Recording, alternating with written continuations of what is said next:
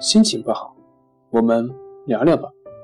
关系五分钟等于放松一整天。大家好，我是心理咨询师杨辉，欢迎关注我们的微信公众账号“重塑心灵心理康复中心”，也可以添加微信 “s u 零一一二三四五六七八九”，了解焦虑的解决办法。今天要分享的作品是。心理咨询对焦虑症的作用。事实上，无论是对于背部疼痛、体重剧增，还是对于广场恐惧，心理咨询都是治疗首选。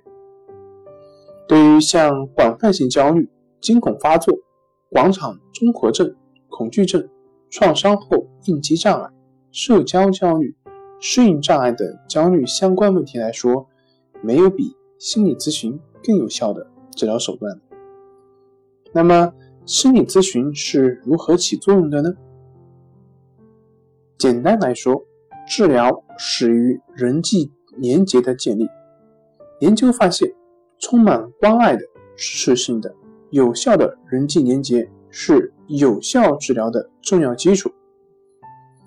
就像在之前讲到的。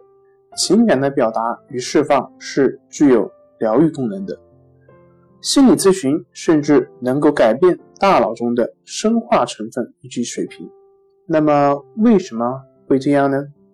经过情感上的释放和认知上的改变，你所面对的世界固然没有变，但是取景的角度变了，你眼中的景色也就会随之而改变。当说到焦虑症的治疗，迄今为止最有效且理论依据最为充分的治疗流派，莫过于正念治疗，就是通过专注于当前感受来达到放松身心的目的；和认知行为流派，就是通过改变想法，从而改善行为。